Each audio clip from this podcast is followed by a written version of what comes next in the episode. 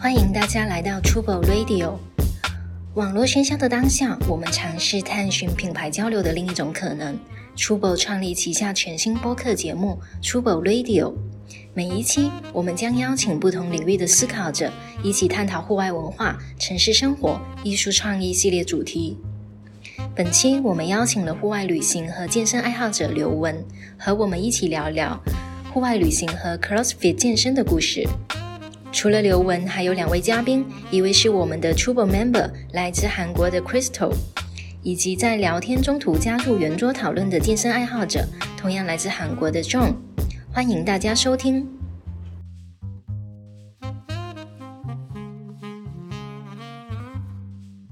你先，你先。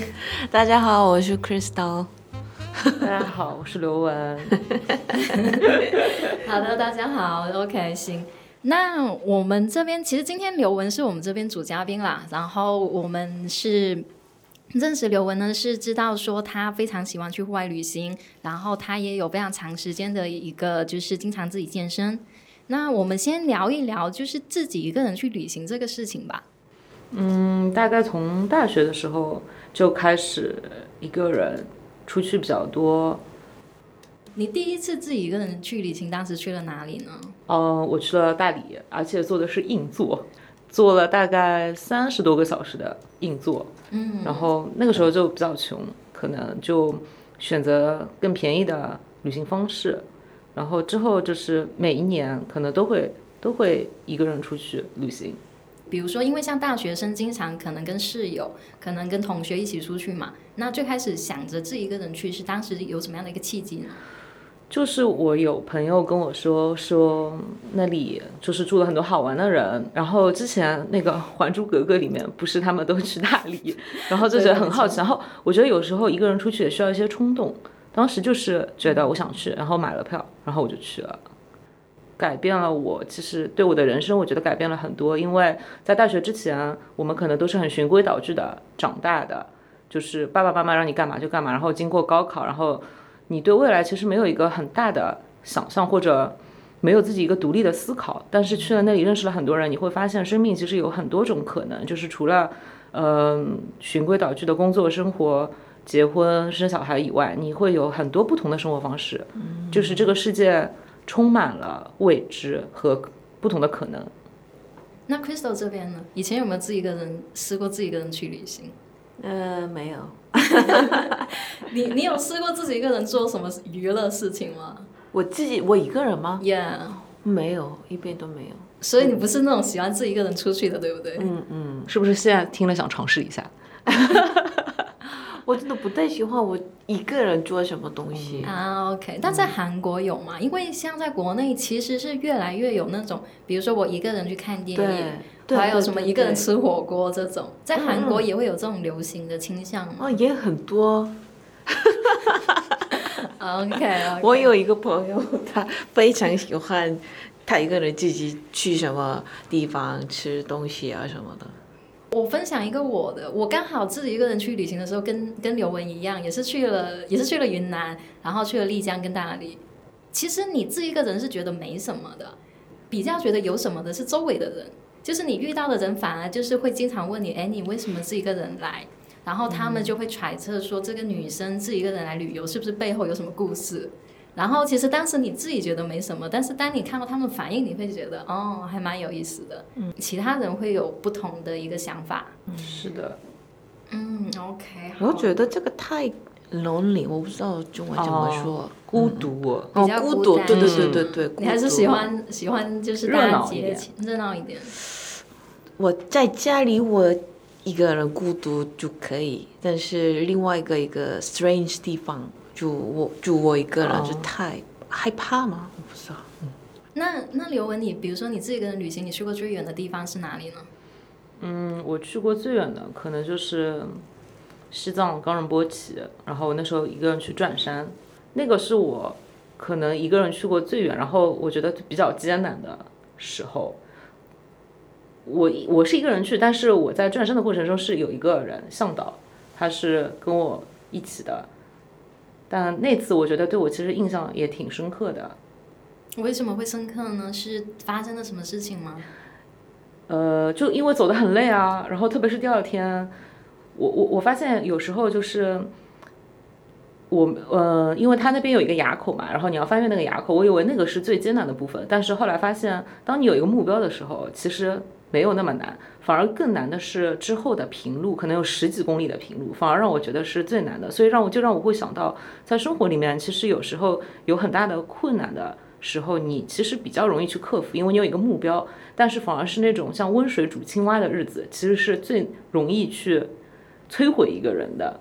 嗯，就是长时间的那种煎熬，嗯，就会反而更难，感觉更难去克服。然后那一次，比如说在西藏那边有遇到什么样的人吗？遇到很多当地的人。啊，我我我想到我之前遇到一个最有意思的人是，之前我一个人去了那个稻城亚丁，然后在路上就认识了好多人，然后就我们我们这些人会结伴，然后其中有一个，呃，大叔，就是可能五十几岁，然后他一个人，然后拎了一个布的袋子出来旅行，我觉得对，然后我觉得袋子就这样一个拎着的一个类似于一个，呃，叫什么环保袋。他就这样拎了一个袋子，他就一个人出来旅行，然后去了非常多的地方，然后他还在脖子上挂了一个哨子。他说他碰到危险的时候就吹这个哨子，就是是他自我保护的一个方式，而且他手机什么都不太会用。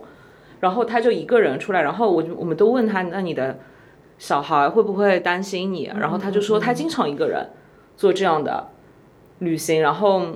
就我我觉得很很有意思，就是因为我觉得很多像他这个年纪的人，就也会出去玩，但可能更倾向于就大家一起出去。就是像他这样一个人出来的，我觉得是我在路上就没有见到过。年轻人可能一个人的比较多，但是像他这个年纪的真的挺少的，而且他真的没有任何的装备可言，然后穿了那种很老式的中山装，然后拎了一个袋子，就就这样，就你会发现其实这个东西。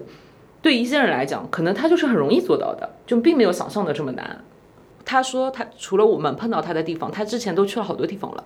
哇，很有个性的一位大叔。对，然后他甚至我们坐车，他连那个安全带都不会系。嗯，就还我们还要教他，但是他就是这样一路，就是就这样走过来了。哎，对我我记得之前还听你有，就听刘文有提到过，就有时候你也会背着帐篷，然后做一些露营，对吧？我喜欢那种生活在大自然里的感觉。嗯，最近一次去露营是去哪里呢？嗯，去了那个腾格里沙漠。然后其实这次露营我印象还挺深的，因为其中有一天，呃，搭完帐篷，然后。我还把我的鞋子放在帐篷外面，然后就去吃饭了。然后没有想到在吃饭的时候，然后就暴风雨。然后暴风雨是什么？就是下对啊，下很大的雨。嗯嗯嗯。然后，然后好多人的就是很多的帐篷都被刮飞了。然后我就跑回去抢救我的帐篷。然后就是我躺在帐篷里的时候，就听到外面大风大雨。就我反而觉得这个小小的帐篷是一个让我觉得非常有安全感的地方。而且很多人觉得无法理解的，沙漠里竟然还会有下雨。看来很多的地理知识都不够好。对，听到沙漠里面有下雨，大家都意外了。是的。所以当时那场雨下了多久？呃，其实没有下太久，但是因为非常的大，就是你已经完全没有办法走出去了，并且因为我的我当时都没有想到会下雨，所以我鞋子都放在外面，然后第二天我都是光脚走的。啊，OK。你在沙漠里面待了多久呢？其实也就三天，在沙漠晚上露营的是一种怎样的状态呢？有很多蚊子，但是很星星很漂亮，因为它真的是没有什么灯光污染，晚上还是很漂亮的，我觉得。而且我觉得很多时候，其实我们现在都很少晚上会看外面的天空了，就看月亮、看星星，其实很少。嗯，就是那个时候，因为你手边而且没有信号。其实我觉得也是一个很大的帮助。你完全没有，你也你除了看外面也没事儿做，就可能看就是你才会去静下心来去欣赏，就是天空。好像比如说户外的朋友经常去到山里，或者是沙漠，或者是海边，然后他们都会提到没信号这个非常现代人比较特殊的遇到没信号的意思就是没有 signal，哦，对。然后有些人的反应可能会比觉得比较恐慌，因为好像我就跟世界断联了，但是有些人反而很享受那个状态，就觉得那个就是在喧嚣里面，我终于可以稍微安静一点。你你会比较倾向于是哪一种呢？我，嗯，虽然我不会说是自己去选择没有信号，但是这种被动的，我觉得其实也还不错。我觉得它可以让你，因为现在我我觉得可能就是这个社会上信息实在是太多了，然后你的手机无时无刻都在响。那个时候，我觉得对我来讲确实是一个比较放松的时候。Crystal 有试过手就是没信号彻底断联吗？非常不太喜欢就这样。我我方向感特别不好嘛，我不知道我从哪里走，也也不懂。我不知道现在我在哪里，也不知道啊。就这个情况我特别不喜欢。哎但我觉得，因为他 Crystal 跟我们比较不一样，因为他是韩国人，嗯，他在一个陌生的国家，嗯嗯嗯，对，所以我觉得他会更没有安全感的。对去哪里都有 WiFi。对，嗯我我想起那天一个事情，其实就在公司楼下。我在公司楼下，然后我要去一个其他的地方嘛，那条路就是我就是跟我平时相反的路。那一天我手机就是当机就是查不了百度地图，然后我在那里就大概站了十分钟，嗯嗯嗯，就是嗯、呃就是你不知道该往哪一个方向走，变得那个状态还是蛮特别，就是有点着急，然后有点恐慌。对，但是一旦网络一恢复，哦，又恢又 back to normal 这样子，对。我没有地图，一一一点都不会动。嗯，我现在有时候在路上碰到有人跟我问路，我的第一反应就会想，你自己为什么没有手机查一下？但后来想，就有的人可能他年纪比较大，他不太会用百度地图，所以说我觉得也可以理解。但是有了手机之后，现在真的问路的人很少了，因为手机太方便了。嗯那如果刘文让你推荐一个，比如说你二十岁会去的一个地方，你会想到哪个地方呢？嗯，其实我没有一个特别推荐的地方，因为我觉得二十岁的时候，就我哪儿都想去，就是你充充满了对别的地方的好奇。我觉得当时，我觉得我可能有点那种打卡式，就是这个地方，然后比如说如果我朋友说要去，我都不知道是哪，我就说要去，因为我反正我就觉得都没有去过。你可能完全不了解这个地方，但是无所谓。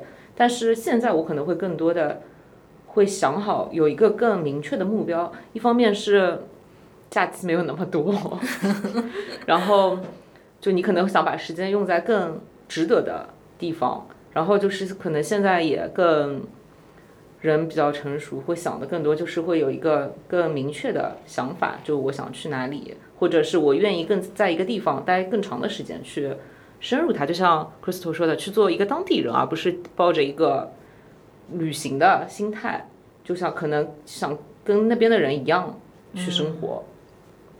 Crystal，如果是一个二十岁的状态，你觉得会去哪里？嗯其实我也是一个人冲冲动的那种，所以就没有什么特别的打算。我就有时候看到了什么风景很好看的话就，哦，我想去，嗯。嗯，就那个地方就从哪里都不不管，嗯，没有那么呃，美国其实美国的，反正我美国那一哦次对你而言是比较特别的，是吧？好像我有一个就什么 fantasy 太多了，所以那时候我真的想去美国，但是我到那个 New York 的时候，我特别失失望了。为什么失望呢？就是哪一点跟你想象中不一样？第一就是地铁太老，然后 环境也特别不好，人也太多，太忙的那种感觉嘛。然后风景也是都是黑黑的，嗯，呃，那个中间 Times Square 那那种的 city，就是我觉得比 New York 上海更好，更有意思。我们在出国最新的文章里面介绍了两位摄影家，然后有一位摄摄影家的故事就让我觉得很有意思。当时就是上个世纪嘛，呃，一九多少年，然后他二十岁的时候，他写了一封信，就是写给阿拉斯加的某一个村落的一个村长。我很喜欢阿拉斯加，我想去阿拉斯加，然后我我希望说我可以在阿拉斯加是哪里呀、Alaska。Alaska，对，在北极圈，啊对对对。嗯嗯嗯然后他就写给那个村长，然后跟村长说，我很想去那里，嗯你能不能就是安排安排我跟一些居民一起生活一两个月这样子？他是半年后才收到回信，他半年后收到回信之后，就是对方很热情的邀请他来跟我们一起住。然后他在二十岁的时候，他就去了阿拉斯加，然后就在那里住了大概两个月、两三个月。年轻时候就是非常值得任性一次的这样的一个机会。嗯，因为其实我觉得我们现在这个社会，其实年纪它已经不是一个，呃，不像以前，就可能我们小时候就在三十岁啊，感觉好大了。但是现在你会觉得二十三十四十，因为就是这个，包括信息可能很多或者什么，就是我觉得其实这个年龄的界限已经很模糊了。就是而且大家现在更可以，比如说四十几岁，你一样也可以有很年轻的心态，然后也可以去做一些疯狂的事情。嗯，对的，那你没错这样给自己找一个借口，那你做疯狂事情的时间更长了，你有可能三十年可以疯狂。就是确实现代人很会被年龄这个关键词或者说这个标签给束缚，嗯，所以我们会看到，比如说时下很热的有三十岁什么，或者是说什么姐姐的那个节目，嗯，对，但是就是大家用这个年龄的标签，是因为背后有很多焦虑嘛，觉得可能赶不上潮流，赶不上这个时代，但是我觉得就像刘雯说的，呃，你在任何的年纪都可以去做一些 crazy 的事情，我觉得他这个节目，就我之前看了一句话，我觉得很有道理，就是说，看上去是想让大家撕掉年龄的标签，事实上它还是贴上了。对的，我非常赞同。我觉得它本质上，其实你通过这个标签、年龄的标签，然后你吸引了很多人的关注。嗯。但是在这种关注的背后，其实是可能相应的有一种刻板印象的加深在里面。对他，他反而会让别人觉得好像这个年龄我就应该像他们一样。但这个世界上有这么多人，每个人都有自己的嗯不同的生活方式，这样这个世界才有意思。如果大家都是活成一样的人，那岂不是很无聊吗？这个世界。Crystal 这边呢，在韩国应该有同样的情况，对不对？哦，你 比如说，可能就是在特定的一个年龄，大家会希望你做什么事情，或者是说，大家就会经常觉得你你已经到了这个年龄，你为什么还在做这个事情？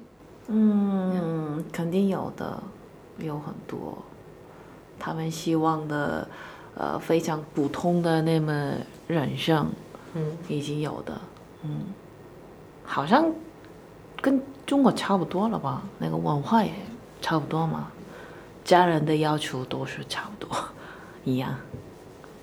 可能亚洲的文化都嗯，对对对嗯，大家怎么看待？就是现在，比如说，因因为我们刚刚提到一个人嘛，比如说我一个人去旅行，我一个人看电影，我一个人去吃火锅，然后这个这个这个独自的情况，甚至包括现在独居的情况，就一个人自己自己租房子生活这个情况，其实是越来越流行。就一些数据上、统计上也有显示。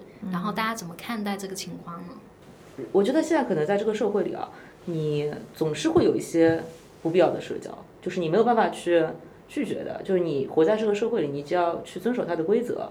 那我所以说，我觉得一个人的时候，对我来讲就像一个放松的时候，是你最真实的时候，你想干嘛就干嘛。嗯、你也不需要去跟任何人商量，因为如果两个人的话，那比如说我要看个电影，你起码要征求对方的意见吧。那我一个人，我想看电影就看，或者如果我中间不想看了，我可以走。就我觉得这是一个非常自由的状态，因为我觉得自由其实在这个社会里现在是很难做到的。对的，其实我也是小时候特别不喜欢我一个人孤孤孤独孤独的事情，但是越来越就，而且我的朋友也是，我们面对面聊的时候呀、什么玩的时候，也是有一点压力嘛，嗯，然然后就这个关系也是有点累的什么东西，所以就就吃饭的时候呀，出去玩的时候也是选择什么要做什么的时候，也是也一定要就关、关心对的嗯。讨论嘛，所以我也是越来越喜欢我自己什么决定什么东西，或者是吃东西，嗯，然后就我我也放松的时候也是要看直接看书，或者是我一个人就看电影什么的，也是很幸福的一个事情。嗯，对的，我我现在回想起来，我我有一些快乐的时候，就像 Crystal 说的，就是我自己一个人安安静静的看书。然后，如果你看到一本好书，然后你基本上就觉得很幸福。嗯，对对，我对我我也有那种时候，对真的自由。对嗯，对，就是那那个时候你会觉得自己很自由，然后世界很开阔，然后你会想象有很多美好的事情即将会发生。对。但是刚刚刘文提到说，现在好像说大家越来越不自由，是吧？嗯我我我跟你是完全相反的观点。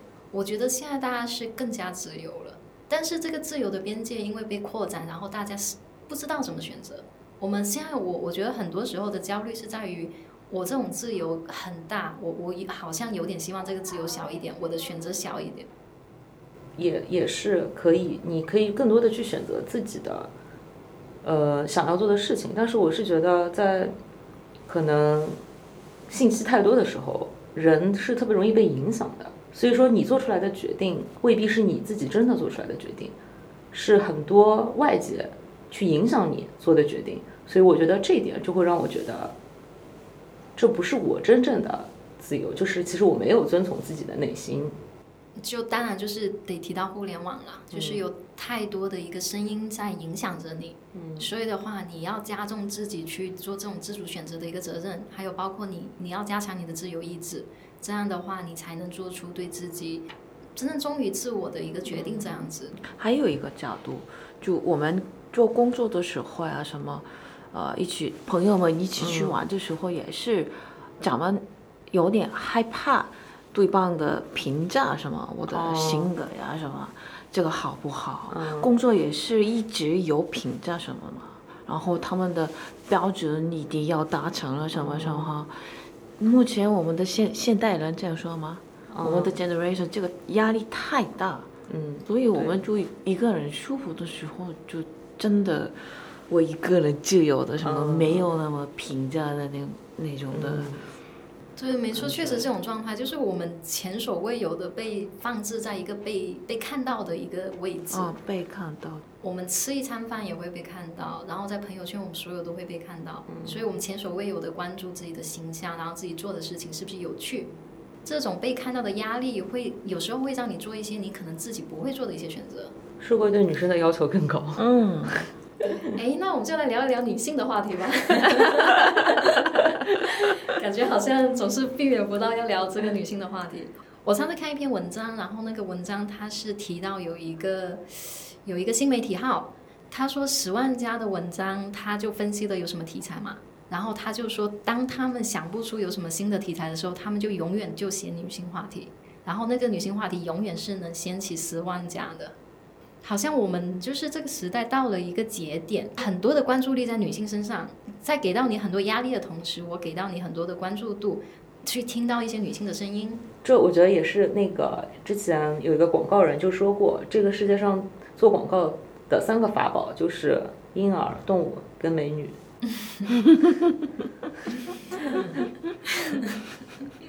OK，看来美女永远是关键。嗯，可能我觉得现在所谓这种女权的活动是一个，正好是一个比较热热门的一个讨论的话题，就是任何新闻都可以被带到。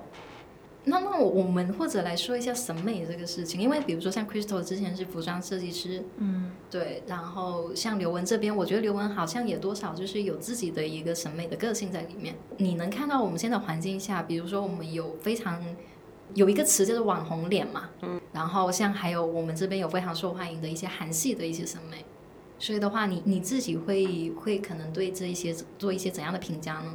每个人都有自己决定喜欢的方式，只要是你自己喜欢的，我觉得都无所谓。嗯，只是我觉得，嗯，现在的审美感觉有点单一，可能就大家都喜欢类似的长相。我觉得这个可能也是这个信息给造成的，就大家接受一样的信息，所以培养出一样的爱好。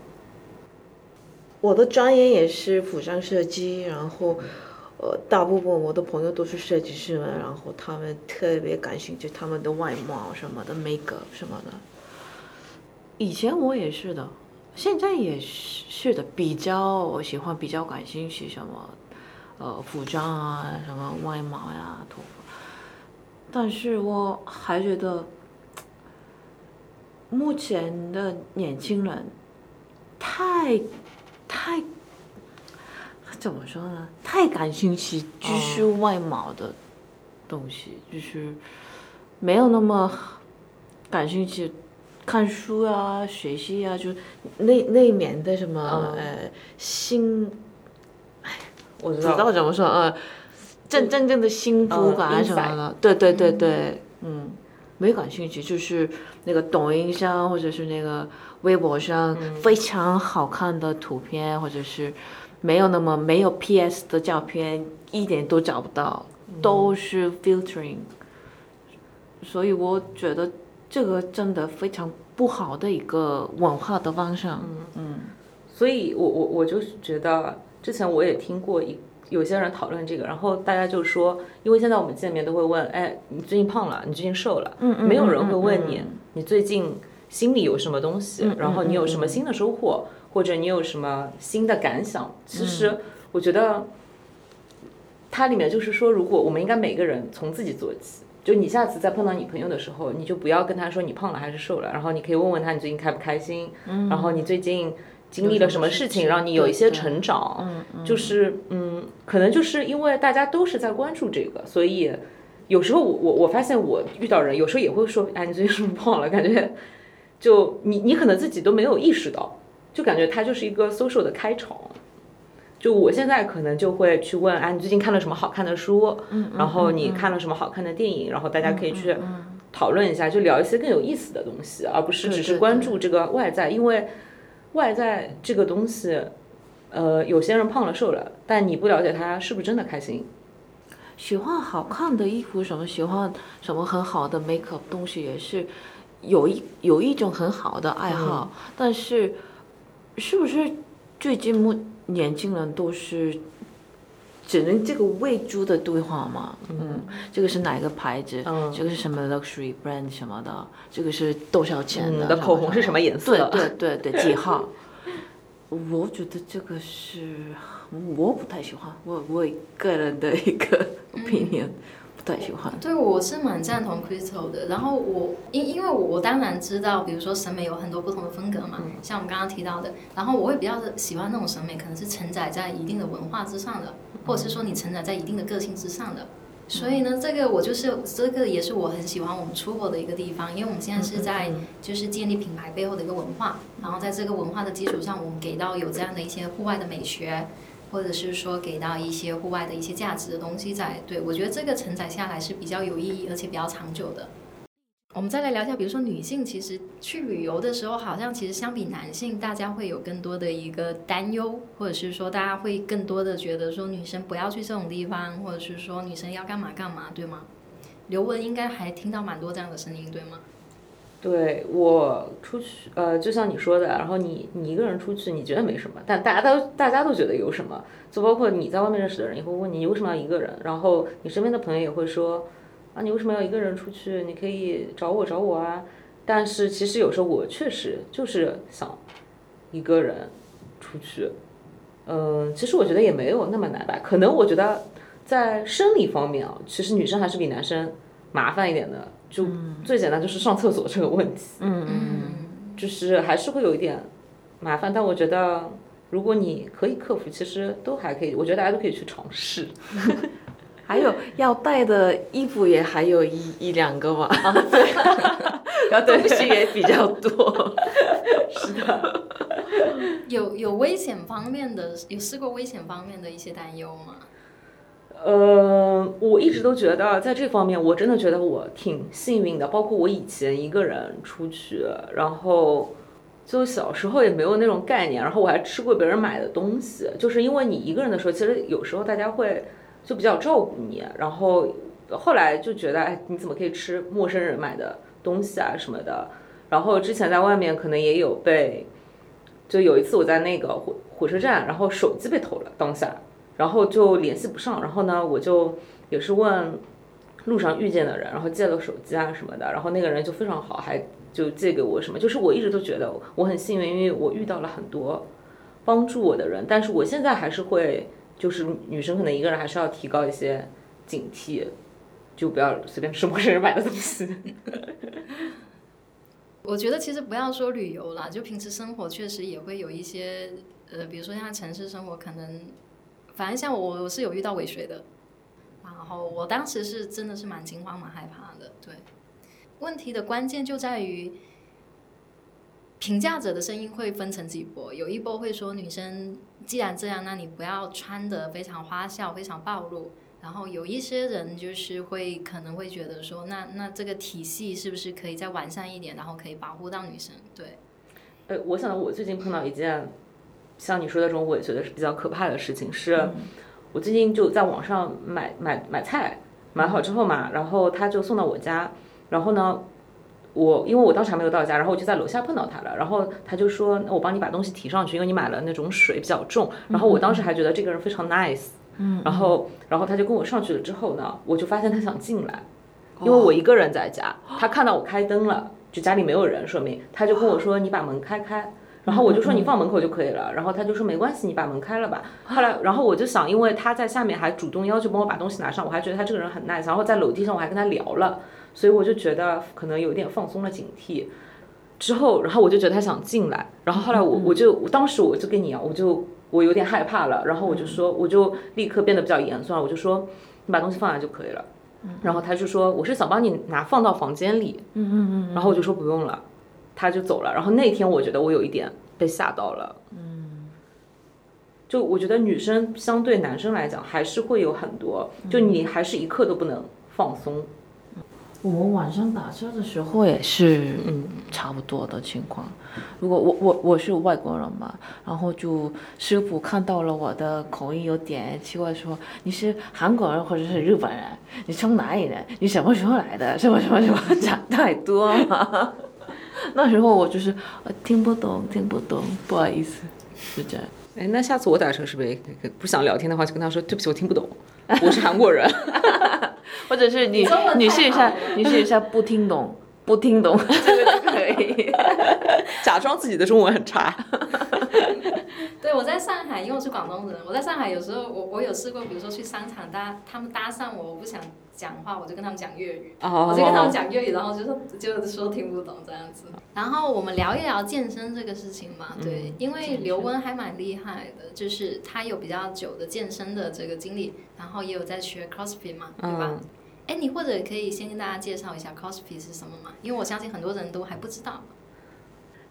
综合体能。训练我也不知道怎么样去描述它。嗯，OK，那那你最开始是怎么接触到这个的呢？呃，是我之前有在一个呃很小的健身房呃训练，然后呢，就是当时我的好多教练都去练了 CrossFit，然后后来就推荐我。其实我当时是我的内心是排斥的。但但是呢，因为他们一直不停的推荐我，然后我就觉得我应该去试一下，这样我才有资格拒绝。毕竟如果说你都没有做过，你你没有资格跟别人说我不喜欢啊。所以后来我就去上了两节课之后，后来到现在，我发现我练的比他们都久。OK，那个时候也是 CrossFit 刚刚进中国的时候是吧？对，应该应该是的。几年前？大概有四年了。四年前，嗯。国内练这个的人多吗？呃，越来越多了。现在，如果把它跟其他什么运动一起一起形容的话，可以跟什么运动一起形容呢？它比较不一样，我觉得，因为其实很多时候健身可能是更个人的事情，但它反而是更讲究团队性。嗯，就是我觉得对我来讲很神奇的，就是我发现我练的很多周围的一起练的人，慢慢都会变成朋友。嗯，就是会。呃，私底下一起出来吃饭的这种，就是其实我觉得他给我带来挺多朋友的，嗯，然后就他可能大家都会一般人的印象都会觉得这个训练比较强度比较大，其实也是一个比较刻板的印象吧。其实我觉得应该是人人都可以。你应该是里面少有的女生是吗？嗯，还是说他比例差不多呢？其实我觉得现在健身女生比男生多，因为毕竟这个社会对于女生的要求更高。刘文向我们讲述了指出了一个非常残酷的现实。对啊，因为女生都是都在努力的 减肥，每一个减肥是每一个女生的事业，然后或者更在注重注重外貌啊什么，可能在男性在身材方面更容易被 原谅。对的，没错。其实健身健身是这样，但是 CrossFit 就是这个不是为了那个修了什么减肥的，但是我觉得好像还是，我还是觉得女生比男生多多，对的。Crystal 要不要说一下你健身的经历？我健身我我知道你健身没多没少经历，对，但是可以分享一下。对我可以呃休息一下吗？啊，OK，嗯咋了嗯？，我暂停休息一下吧。好然后能不能介绍他？就你也参加吧，자기야。 对呀、 같이 하자. 아니 여기 있, 있으면서 이렇게 있는 것도. 他躲到下面去对的了，太可爱了吧？ 来吧。对，这是什么？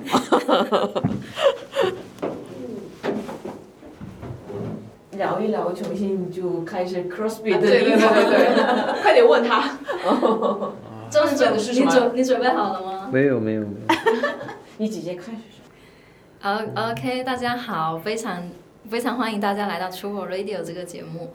然后刘文的话还把他健身教练也带过来了，他也是也是来自韩国的 John，对。欢迎光临。你好，你好，我是 John。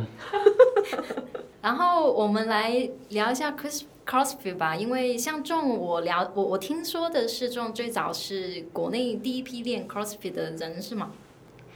对我二，啊我从二零一二年开始，嗯，CrossFit。呃，John 最早是怎么接触到 CrossFit 的呢？其实 CrossFit 是一种从军队这个训练过来的吧，所以我当兵的时候接触过，二零一、啊在韩国的时候吗？对，二零一零年吧。因为我们刚刚聊旅行的话题，然后我记得刘文跟我提过，John 这边在中国第一次旅行的时候是去了少林寺，对吗？二零一二年在上海读那个学中文的时候，放假了，然后在网上看到那个黄河的照片，所以我直接呃准备一个包，然后就去了那个虹桥火车站，然后买了票。但是我不知道，没没但是对，没想到怎么怎么这么远。嗯，对，当时我坐了，就是六六七个小时吧。那你坐的还是动车吧？啊，没有没有，动就是高高铁。对高铁已经有高啊，铁了。对对对那时候也有高铁的吗？嗯我也很吃惊。对，哇哦，哎，那你就跟 Crystal 一样啊，看到一个好看的照片就决定哎我要去，嗯嗯嗯，差不多。然后就去了。嗯，当当时去到少林寺是是怎样的感觉？哦我到了，我不是忘了什么站，嗯，郑郑州，洛阳还是还是郑州？郑州对，郑州站下来，我以为华那个是少林寺是郑州附近，但是还还要坐大巴，几个小时。所以这是你在出发之前完全没有任何 plan？没有没有没有，没有我大概凌晨一点钟到了，但是那边的宾馆都外国人不能进的，当时的宾馆外国人不能进，你当时那睡在哪里？然后就我去了好多宾馆，然后就凌晨两点钟就终于找到了一个宾馆，找到了一个招待所。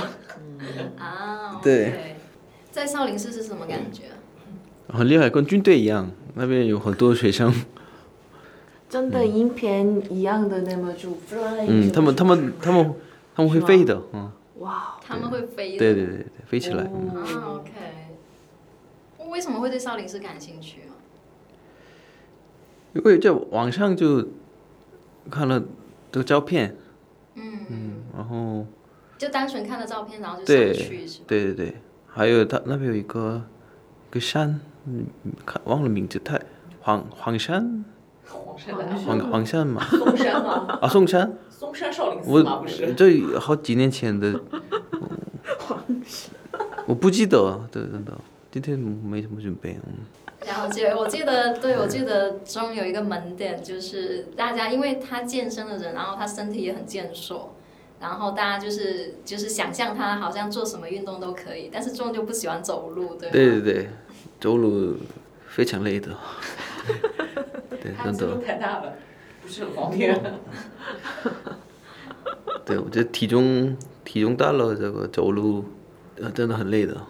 啊，是吗？体重大的话，嗯，对啊，要跑步的人都很瘦啊。对，因为你越轻，你跑得越快嘛。对对对，啊，这个原因。对，这就是社会喜欢给大家贴标签的例子。我出去吧。我我打扰了，打扰了我，对，打扰了啊，我就用不了。别叫我，嗯，别叫我，我真的，嗯。OK，我们再来录一会儿，我们三个人再来录一会儿。OK，我想一下，我们刚刚聊到哪里了？聊到 CrossFit 健身。嗯，对对对，我可以说一个，大家都会觉得女生是弱势群体，就是可能在社会上，然后大家都会觉得不要做一些重活，这种体力活。但是我觉得我练了 CrossFit 之后，我觉得我自己可以独自处理的困难其实更多了。就是我觉得我在练的过程中很，我我觉得我的性格其实变坚强了。其实我觉得它对我的生活也是有影响的，所以我觉得。呃，它不仅仅对我来讲可能是一个爱好，是因为我觉得它教会了我很多精神，其实是我可以用在生活里面的。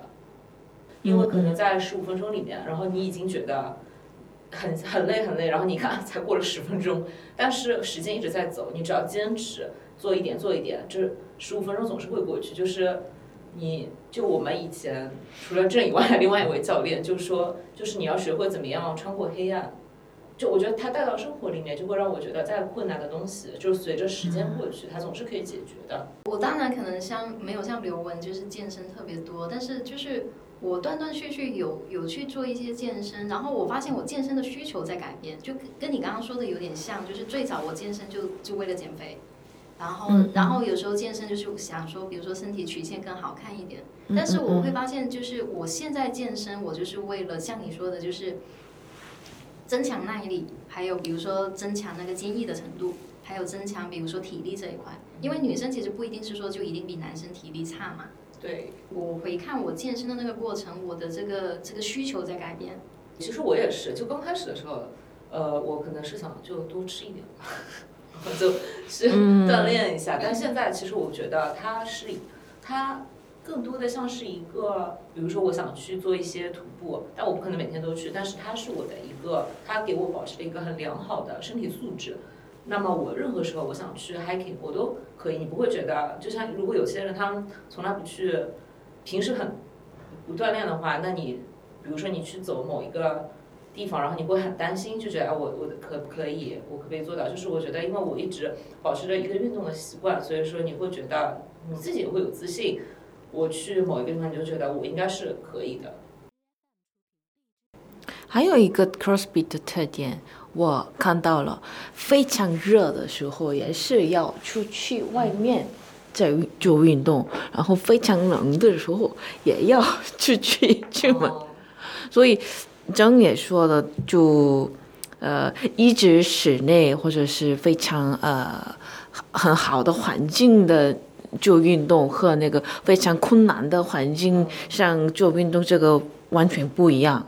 就是我我我记得我以前之前有一次，嗯，比赛，然后就在馆里面，然后可能就是做一些引体向上啊什么的，然后去了比赛的场地，然后我就觉得那个杆很很不合我的手，就是会不舒服。然后当时我比赛的伙伴就说：“你永远不知道你面对的挑战是什么，你应该去适应任何一个。”环境，因为环境是不会适应你的。然后我想问你一个，其实我也做过好几次 CrossFit，但是我 不太喜欢啊，因为这个这个动作啊什么的太长嘛，然后我我的头很容易晕，太水平太高了，我我不知道怎么说，真的 女性做 CrossFit 这个。非常厉害。嗯，其实很多人都会这样觉得，包括我之前也尝试让我的朋友一起练，然后去了一次之后，他们就觉得应该不会再去了。嗯嗯，我觉得可能也是跟看个性吧。我觉得我是比较喜欢去，就是我觉得这个东西可能让我找到了成就感。呃，包括我是早晨训练的，然后每次就是可能我练完才八点多，然后你看的你出门看到大家才开始上班，然后你就会觉得，哎，我。可能大家睡觉的时候，我已经做完了一件事情了，就是你会觉得生活变得很有效率，然后包括有些很很累的训练做完，然后我觉得你是可以在里边，你会骄傲自己又嗯度过了这些很困难的时刻，就可能我觉得我是比较喜欢这种的。呃，确实也不能说这个运动适合所有的人，因为每个人本来就性格都不一样。我我刚刚想到一个事情，就是因为 CrossFit，比如说我们其实每个运动都是嘛，它会有自己的一个运呃，就是动作的一个体系，嗯，然后训练的肌肉会不一样。然后我刚刚想到一个事情，就是我我之前很喜欢看的，在上海看到的一个现代舞，然后当时那个舞团我忘记了，但是好像是叫做六七。然后那套舞让我看下来，就是你会发现哦，我的身体可以做出这个动作，然后我以前没有发现。就是我们除了比如说我们平时最经常用的行走，然后跑步，或者是说坐下站起，在这些就是非常常用的动作之外，你的身体还可以去发掘其他的动作。对，其实我一直都觉得跳舞的人是非常厉害的，包括现在不是有那个节目什么街舞的，然后我就觉得。